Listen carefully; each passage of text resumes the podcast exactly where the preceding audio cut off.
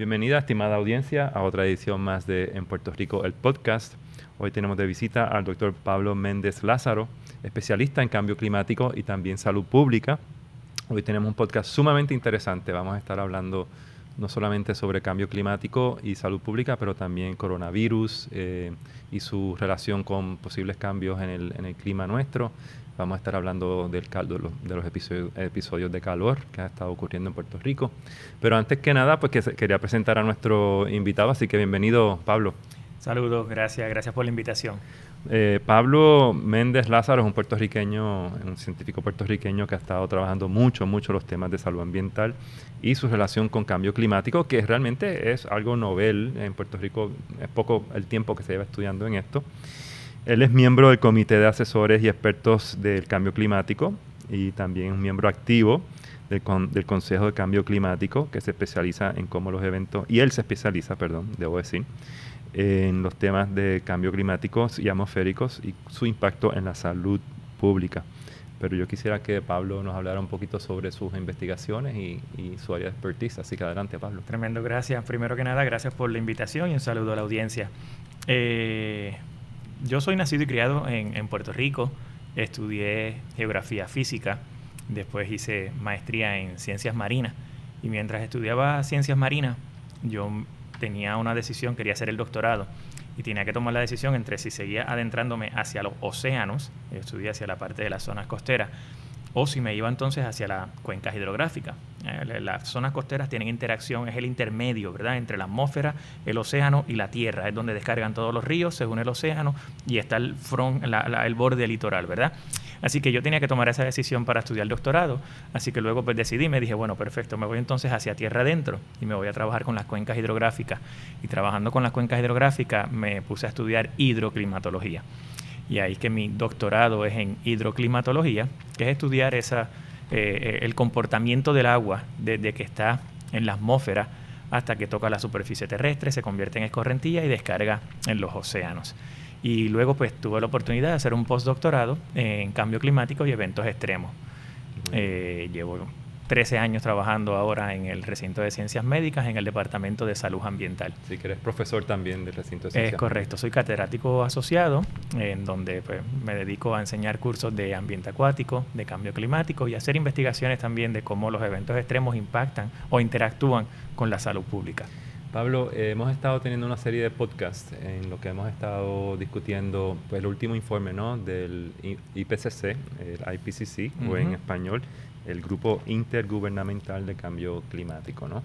Eh, y obviamente el tema de hoy que nos ocupa es la salud pública. Eh, hoy precisamente, Pablo, estamos, estamos conmemorando ¿no? los cuatro años del paso del huracán María, un día como hoy. y obviamente eso fue un un evento que transformó todas nuestras vidas, ¿no? y quizás puso eh, frente a todos nosotros realmente la realidad de cambio climático frente a, nuestros ojos. Pero Pablo, vamos a empezar entonces hablando de la salud pública y cambio climático, ¿no? Post huracán y pre-huracán también, ¿no? ¿Cuál es la relación que se está empezando ya a, a probar? Pues mira, sin duda, este, ya desde que se han estado estudiando los eventos extremos, se ha ido mencionando de que una de las prioridades para la raza humana y para la subsistencia de la humanidad, de las amenazas principales es el cambio climático y la ocurrencia de esos eventos extremos. Y estos eventos extremos están teniendo impacto de manera directa o indirecta sobre la salud de la población, en todo sentido de la palabra, no necesariamente el estado físico, mental o emocional, sino que en todo su componente cuando hablamos de salud pública, que inclusive también pues interactúa con los determinantes sociales de la salud. Y a eso voy a entrar en detalle. Eh, y, y, se ha ido hablando pues de cuáles son esos eventos extremos y esos estresores que ya muy bien conocemos, episodios de calor extremo, eh, inundaciones costeras, inundaciones ribereñas, episodios de lluvia fuerte, poderosos huracanes, esos son los estresores primarios. Pero todos y cada uno de ellos, lo importante es que están cambiando en intensidad, duración y frecuencia. Y eso es lo más importante del cambio climático. Y no es que estamos hablando también de que esto es a 2100, sino que lo que nos dice ahora el último informe de cambio climático del panel intergubernamental de cambio climático es de que efectivamente estos cambios se han ido acelerando. O sea que lo que estábamos, lo que se estaba proyectando en los años 90 para lo que iba a ser el escenario del 2020 se ha cumplido. Y entonces en ocurrencia de estos fenómenos extremos lo estamos viendo. Y es decir, que los cambios climáticos están ocurriendo hoy en día y están teniendo impacto en todos los servicios ecosistémicos, de los cuales nosotros también recibimos y nos proveemos de ellos, ¿verdad? Así que puede tener impacto en la salud física, puede tener impacto en la salud emocional y mental, pero también entonces en un impacto indirecto que puede ser a través de los sistemas sociales y ecológicos y los servicios ecosistémicos. ¿Qué son los servicios ecosistémicos? Todos aquellos tipos de servicios de los cuales nosotros nos beneficiamos como ser humano. Es decir, el ecosistema nos puede proveer alimento sustancial, básico para la vida. El ecosistema nos provee agua, agua limpia, pura. Eso no lo construimos nosotros, no lo diseñamos nosotros, eso lo provee la tierra, ¿verdad? Este, se está viendo eh, impactada tanto la cantidad, la calidad como la accesibilidad por todos los fenómenos extremos. Este, el, ecosistema nos provee también regulación en ese intercambio eh, de gases entre el CO2 y el oxígeno.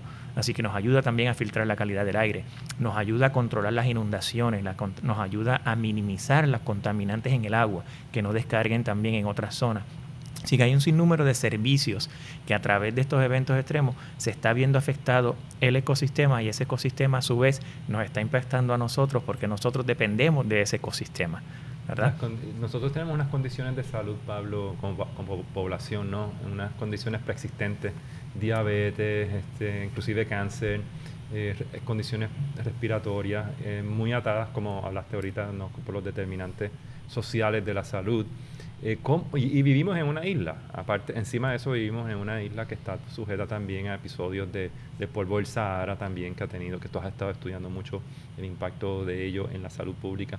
Así que, ¿cuáles son los efectos principales en la salud pública para Puerto Rico con relación al cambio climático? Pues eso, eso que acabas de mencionar es sumamente importante, porque una de las cosas que se menciona cuando hablamos de eventos extremos es que no todos vamos a ser afectados de igual manera. Aquellas personas que no tengan estas condiciones de salud, sin duda tienen mejor capacidad de enfrentar o superarse ante estos eventos extremos y personas que puedan ser más desventajadas porque puedan tener alguna condición persistente de salud pueden ser más sensitivas o más vulnerables. Y la literatura lo que nos evidencia es que envejecientes mayores de 65 años son personas más vulnerables a estos eventos extremos. No es lo mismo que personas jóvenes de 25, 30, 35 años quizás tengan que superar un episodio de calor extremo o que durante una sequía tengan que estar cargando cubos de agua versus que tengamos a envejecientes en silla de rueda con condiciones cardiovasculares, hipertensión y diabetes, a que tengan que estar pasando un episodio de calor y con escasez de agua durante una sequía con cubitos de agua. Así que esa, esa es la realidad y es un reto en el cual nuestra población primero tiene unas condiciones de salud crónica muy este, deterioradas. Lo acabas de mencionar, alta prevalencia de diabetes, hipertensión, obesidad mórbida, este, problemas cardiovasculares, este, problemas respiratorios, ¿verdad? Este, y de igual manera, pues esto hace que seamos quizás más sensitivos y más vulnerables a estos episodios, como puede ser el calor, que está evidenciado que es la amenaza número uno por excelencia en términos de visitas a salas de emergencia, hospitalizaciones y mortalidad en todo el hemisferio norte cuando hablamos de episodios climáticos extremos. En el caso de Puerto Rico también podemos tener eventos como el polvo del Sahara, que también está evidenciado en la literatura y en el caso de Puerto Rico, que está asociado a un aumento en el material particulado 2.5 y en algunos casos esto hace que entonces tengamos pacientes que sean este, asmáticos o con problemas respiratorios, que sean sensitivos a este material particulado y se vean exacerbadas sus condiciones de salud. En el Caribe esto está evidenciado de nuevo igual, también con visitas a salas de emergencia y hospitalizaciones, tanto en niños como en envejecientes o en adultos que están de alguna manera inmunodeprimidos o comprometidos. Pablo, vamos a detenernos un momentito en el polvo del Sahara porque es algo que todo el mundo mm. ha pasado por ello. Eh, pregunta, eh, eh, estos particulados, microparticulados, ¿hay posibilidad de que capturen contaminantes atmosféricos cuando están pasando por la ciudad y se conviertan, tengan alguna cualidad carcinógena? Pues mira, de carcinógena, pues este, sin duda, cuando llega esta nube de polvo del Sahara, esto es como una piñata. Porque aunque se encuentra en, en, la, en, las partes altas de la atmósfera, este, hay ciertos material que puede ser más pesado y va precipitando, ¿verdad? Ese es el que se va acercando sobre la superficie terrestre. La presencia de nube de polvo del Sahara no deja que los vehículos, los camiones, las industrias, las empresas y las y las plantas de generación de energía dejen de funcionar. Por lo tanto, este polvo del Sahara lo que se hace es que se sobrepone sobre los contaminantes atmosféricos urbanos ya existentes y que por condiciones y normas general nosotros ya emitimos en el día a día ya sea en el tránsito, en el camión, en los vehículos que utilizamos. Así que sin duda esto interactúa con los contaminantes atmosféricos urbanos. Y si a esto nos vamos, por ejemplo, a lugares como puede ser en el sur de Puerto Rico con la carbonera, pues a esto también se añade a, eso, a esas este, emisiones que están saliendo también de estos lugares. Que tú sepas, Pablo, ¿por qué, es, ah, qué, se está dando eh, en el Sahel o en Sahara para que salgan eh, eh, episodios, salgan estas nubes con más intensidad? que está ocurriendo algo por allá en África que, no, que nos está afectando aquí en el Caribe.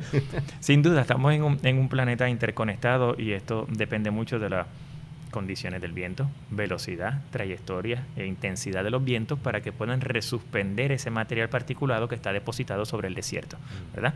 Y efectivamente mencionaste muy bien, estos material particulado que viene principalmente de diferentes desiertos, no solamente del Sahara, así que del Sahara y del Sahel principalmente. Tienen diferentes estaciones, pero en algunos momentos pueden estar mezclados. Eh, se ha observado que la parte norte de África se ha ido desertificando más todavía y eso pudiera ser un indicador de que pudiera haber mayor cantidad de polvo disponible. Pero eso no, no se acaba ahí, porque ese polvo puede estar depositado en las dunas del desierto. Pero tú necesitas entonces ciertas condiciones de viento para que entonces ese polvo se resuspenda en la atmósfera y sea transportado 7.000 kilómetros al otro lado del planeta. ¿verdad? Así que todavía hay muchos estudios que se están tratando de hacer porque aunque el, el, norte de África se está desertificando, puede significar que puede haber mayor cantidad de polvo, pero todavía no sabemos qué va a pasar con las condiciones físicas que hacen que ese polvo llegue al otro lado del Atlántico. Así que eso, eso es clave, ¿verdad? Este, que todavía no podemos certificar de que por el cambio climático vamos a tener mayor cantidad de polvo del Sahara en el Caribe. Sí lo estamos viendo y hubo un episodio extremo el año pasado, pero no podemos crear que eso es una proyección o una tendencia todavía. Estamos estudiándolo. Eh, Pablo, eh, girando la conversación hacia el coronavirus y futuros virus que van a estar entrando a Puerto Rico, ¿no? Eh, ¿cuál, ha, ¿Cuál ha sido hasta ahora la relación que inicialmente no la comunidad científica estaba empezando a, estudiar con respecto al cambio climático y, y los virus y coronavirus? Pues mira, eh, la mayoría de los virus respiratorios, influenza, previos SARS, MERS, eh, responden a ciertas condiciones climáticas, controlados por la humedad relativa, la temperatura, la radiación solar, este, los rayos ultravioleta, un sinnúmero de factores ambientales que efectivamente sí condicionan, pero esto es multifactorial. no, no, quisiera que vayan a malinterpretar de que porque estamos pensando que el medio ambiente es el único protector, sino que influencia y está evidenciado en previos viruses, con el coronavirus todavía, el, 19, ¿verdad? El SARS-2, todavía no sabemos cómo va a estar respondiendo a estas condiciones ambientales y por eso es que lo estamos estudiando. Pero se necesitan al menos unos 5 años de comportamiento en lo que el, el virus va quemando la biomasa, ¿verdad? Que viene siendo la población. La población va generando anticuerpos, las vacunas va haciendo su trabajo, se va generando la inmunidad de rebaño, un cierto número de, factores que tienen que ocurrir para que entonces se establezca una estacionalidad en el virus. Mm. Y una vez veamos esa estacionalidad, podremos saber entonces este, cuáles pueden ser las temporadas de mayor casos de, de influenza, ¿no? de coronavirus en lugares como Puerto Rico. Por ejemplo, la influencia en Puerto Rico tiene una, estación muy marcada en el invierno y en los Estados Unidos de América también, ¿verdad? Este, tenemos un pequeño pico, principalmente empiezan a ocurrir en enero y febrero, este, en, esas condiciones. Con el SARS lo estamos, lo estamos estudiando a ver cómo, cómo eso se pudiera estar comportando en un futuro. Eh, lo que sí estamos estudiando también es la interacción entre el virus y el polvo del Sahara. Eh, nosotros tuvimos una, una, propuesta, un grant que tenemos de NASA, en el cual se nos ha dado la oportunidad de que estudiemos. Nosotros sometimos esto al inicio de la pandemia, rápidamente cuando empezaron los primeros casos a llegar al Caribe, porque ya nosotros estábamos estudiando el polvo del Sahara y la salud de la población y desarrollando alertas tempranas con diferentes este, agencias. Pero nosotros nos preguntamos entonces, wow, si ya el polvo del Sahara está asociado a un impacto en el sistema respiratorio, ¿qué ocurriría si aquí se van a disparar los casos? Eh, ¿cuál, ¿Cuál puede ser el escenario de encontrarse con, una, con un virus tan poderoso como, como el COVID-19? Con, interactuando con un deterioro en la calidad del aire. Y se había observado en muchos lugares del mundo que la mortalidad por COVID-19 estaba muy asociada a la contaminación atmosférica. Es decir, que muy probable aquellas personas donde hubo una mortalidad masiva al principio de la pandemia ocurría en lugares altamente industrializados y altamente contaminados. No estoy diciendo que esto sea una relación lineal, hago la salvedad, ¿verdad? Hago sencillamente una descripción de lo que estaba ocurriendo. Así que esa es la pregunta que nos llevó a nosotros a decir, bueno, pues el, el material particulado del polvo del Sahara está asociado a un deterioro en la calidad del aire. Mm. Así que estamos estudiando cómo ambos estresores que afectan el sistema respiratorio pueden, el, el polvo del Sahara, exacerbar la condición de síntomas en pacientes de COVID-19. Eh, Pablo, em, tú has estado trabajando en, en, varios sistemas de alerta, ¿no? Este, particularmente pues con lo que hablamos, ¿no? El polvo del Sahara. Este aprendizaje, ¿no? Que tú estás pasando y, tus colegas, ¿cómo se, está, se puede aplicar a la hora de, de los nuevos virus y el coronavirus para que el Estado eh, y la Oficina de Epidemiología esté mejor preparada eh, y, esté en una posición más eh, proactiva que, reactiva a la hora de atender estas emergencias ambientales? Pues mira, desde, por lo menos desde el punto de vista en el cual yo trabajo, sin duda no hay que perder de perspectiva que la salud ambiental es un componente extremadamente importante y es el día a día que nos afecta las condiciones de salud a nosotros y muchas veces pueden hasta determinar cuál es nuestro estado de salud, si es un buen estado de salud o si es un mal estado de salud. Y eso va a depender de los tipos de contaminantes a los cuales podamos estar expuestos, ¿verdad?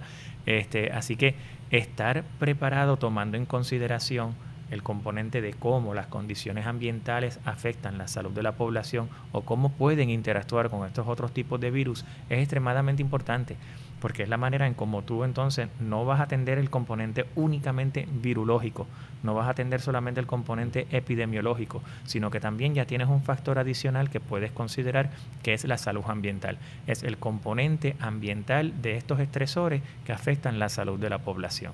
Y al momento de que tú tengas que tomar decisiones, por ejemplo, cuando empezó la pandemia, encerraron actividades exteriores e interiores pero desde el principio ya en muchos lugares en los Estados Unidos se estuvo mencionando que los lugares exteriores donde había buena radiación solar, donde había buena ventilación, ¿verdad? Que estos aerosoles se pudieran dispersar y tú limitar el número de personas, no necesariamente tenía que ir atado a un encierro total.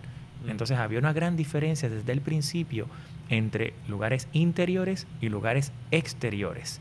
Y la evidencia científica ya lo mencionaba. Esos ambientes eso es puramente ambiental, eso no es solamente epidemiología, eso es puramente medio ambiente, cómo se dispersan los aerosoles y cómo se transportan de un lugar a otro los droplets en lugares cerrados versus lugares abiertos. ¿Cuáles son las temperaturas? ¿Cuál es la humedad relativa del aire? ¿Cuál es la densidad? ¿Cuál es la velocidad del aire? ¿Cuál es la dirección del viento? Todas estas cosas. ¿Cuál es la salinidad que pueda tener el aire? Como puede ser en las playas también. Así que todas esas cosas son extremadamente importantes para tomar decisiones luego de cómo vamos a proteger a la población y cuáles son las prioridades. Los primeros casos que se dieron en Puerto Rico este, de COVID-19 fue eh, lamentablemente el panameño en el, junto con la italiana que vino del crucero y el panameño en el Festival de la Salsa. Si ese panameño, ese Festival de la Salsa hubiese sido, yo pensaría, en un lugar cerrado, muy probable otro gallo cantaría. Por lo menos donde estuvo ocurriendo era un ambiente abierto, mucha aglomeración de personas, sí, tristemente, pero agraciadamente hubo un cierto protección y esa cierta protección se debió a que era un lugar abierto al aire libre donde permitía que estos factores ambientales ganaran peso. Y agraciadamente, ¿verdad? Este, no, no se dio unos brotes tan altos después de ese, de ese concierto. Eh, Pablo, en Puerto Rico vamos a tener que estar manejando eh, no solamente los, brotes de dengue, de los, brotes, los brotes de chikungunya, virus del Nilo.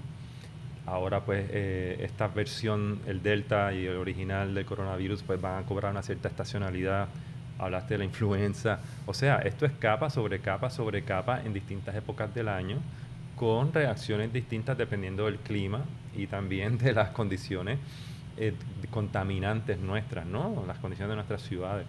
¿Cómo, cómo el Estado puede este, prepararse ante un escenario tan cambiante y tan eh, fluido como ese? Es un reto. Este, y el acercamiento es un acercamiento multirriesgo. No podemos, tenemos que mascar chicle y cruzar la calle a la misma vez. No hay de otra, no hay opción, ¿verdad? Este, cuando nosotros entró el coronavirus a Puerto Rico, nosotros estábamos en sequía. Había muchos municipios que estaban en racionamiento del agua. Casi el 70% de la isla estaba en sequía moderada. Cuando más estábamos exigiendo que hubiese higiene personal. Encima de eso entra el COVID-19 y después tuvimos un episodio de polvo extremo. O sea que teníamos tres factores simultáneos. La simultaneidad de los eventos, como bien menciona, es extremadamente importante y nos obliga a trabajar en un, en un acercamiento multirriesgo, en el cual no podemos atender ahora temporada de huracanes, después la temporada de los otros, después la temporada de los otros, sino que debemos estar ah, este, preparados, sobre todo con estos eventos cambiantes, para atender entonces estos eventos extremos que pueden estar ocurriendo de manera simultánea. El que estemos en sequía no nos quita también que nosotros estemos recibiendo las peores inundaciones. Hasta principios de agosto nosotros también estábamos en sequía ligera, en casi el 40% de la isla. Y no es hasta ahora que empiezan las primeras, y, habíamos entrado en temporada de lluvia, claro está, la temporada de huracanes, el pico, ¿verdad? Este, pero estábamos en sequía hasta el otro día y ahora hemos tenido episodios extremos de lluvia que han inundado ciertas regiones en Puerto Rico. Lo del dengue es extremadamente importante porque sigue siendo de estas enfermedades transmitidas por vectores, que tienes un vector que es capaz de transmitir tres virus que son endémicos ahora mismo en Puerto Rico, el Zika, el chikungunya y el dengue. Este, con el aumento en las temperaturas, se ha evidenciado de que un mismo mosquito pica con mayor frecuencia. Y un mosquito que pique con mayor frecuencia significa que puede aumentar la probabilidad de contagio. Porque tienes un mismo individuo que a lo mejor antes picaba dos, tres veces al día, pero ahora te pica 15, 20 veces al día por el consumo energético. O sea que nada más eso también es extremadamente importante para el control de, de enfermedades vectoriales de cómo estas condiciones están alterando el ciclo de vida del mosquito, que es principal este, transportador del, vector, del vector, perdónenme, del virus, ¿verdad? Es el vector. Así que es sumamente importante de nuevo entender estas, todas estas cosas para ver cómo poderlas atender. Y la misma pregunta, pero para los ciudadanos, ¿no? Este, los que tenemos pues, familiares o padecemos de ciertas condiciones, ¿cómo nos preparamos nosotros para esta simultaneidad ¿no? de, eventos? Pues mira, los principios de, resiliencia, voy a decirlo de manera general y luego quizás voy a decir ejemplos más, más concretos. Nos dicen que, número uno, diversidad. ¿Qué diversidad? Pues diversidad de fuentes en el caso de que si estamos hablando de agua, ¿cuáles son las diferentes fuentes de, de agua que yo puedo tener en un caso de emergencia? Esa es la diversidad. Lo otro es redundancia yo puedo tener el mismo, el mismo servicio de diferentes fuentes diferentes y tengo redundancia, ¿verdad? Son principios básicos. Mm. Este, ejemplo, en el caso de, de nosotros, cuando queremos adaptarnos para las sequías, no deberíamos estar incentivando las cisternas que se llenan de los embalses. ¿verdad? Entonces, si ya la comunidad está tomando acción, está invirtiendo en comprar tanques de agua, en construir un sistema, en ponerle filtros, bombas y, y poner el sistema para que lo puedas conectar a la casa, ¿verdad? A la residencia. Vayamos un paso más allá, porque ese tipo de cisterna lo que hace es que agrava la situación de los embalses, porque en vez de tú consumir solamente lo que tú consumías en el día a día, ahora consumes lo que, lo que iba en el día a día más los mil galones que tienes almacenado. Un acapalamiento. Es correcto. Entonces, en vez de estar almacenando el agua en los embalses, estamos almacenando agua en, nuestras residencias. Pero vayamos un poco más allá. Entonces, ¿y cuál es el, principio de, resiliencia? Diversidad. ¿Y cuál puede ser la diversidad? Pues bueno, pues entonces, un pasito más allá sería entonces, pues bueno, que esa cisterna se llene de cosecha de agua de lluvia. ¿Sabe? Hagamos una inversión adicional y pongámoslo para que nuestro techo tenga la capacidad de dirigir el agua a esa cisterna. Compremos un filtro poquito más adecuado para que entonces le dé el mínimo tratamiento para que podamos utilizar esas aguas también, ¿verdad? Así que esas son las cosas este, en cuestiones de manejo del agua, ¿verdad? Este, que podríamos hacer nosotros como individuos para ir preparándonos. Este, en, el término de, los episodios de calor, sin duda, una de, de las maneras para adaptarnos es la aclimatación, es el aire acondicionado. Eso es un, un, instrumento de adaptación tecnológico que apenas existe hace 100 años, pero lo tenemos disponible. Lo que pasa es que pues, cada vez que nosotros aumentamos la cantidad de, consumo energético, nuestro sistema colapsa. Nuestro sistema ahora mismo no hemos roto récord de, de, consumo energético, pero los episodios de calor que hemos recibido recientemente sí han hecho que haya habido una demanda significativa, pero no ha sido exorbitante porque somos menos personas, hay menos comercio, hay menos industria, muchos restaurantes se fueron a la quiebra, creo que leí el otro día 4.500 negocios cerraron ahora con la pandemia. Así que en términos de energía ha habido una reducción pero aún nuestro sistema está tan frágil. que los apagones selectivos. Exactamente, y es porque había un aumento. Pues, si tenemos la oportunidad de entonces diseñar, construir o instalar los sistemas de paneles solares en nuestra residencia, ahí tendríamos una manera también de subsanar esa demanda energética. Obviamente no es accesible para todo el mundo, lo sabemos, hay comunidades desventajadas que a lo mejor no tienen esa misma este, oportunidad.